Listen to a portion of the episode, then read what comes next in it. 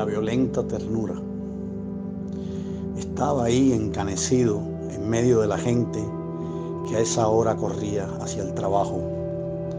Vencido el pantalón, los zapatos tristemente modernos, era como si por primera vez no supiera dónde ir, como si a sus setenta y tantos años ya no fuera el padre de nadie, ni el esposo de nadie, y mucho menos el hijo de nadie.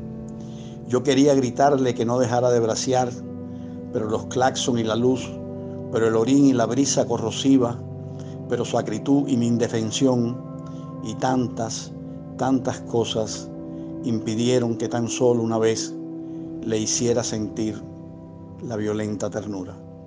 Alex Fleites.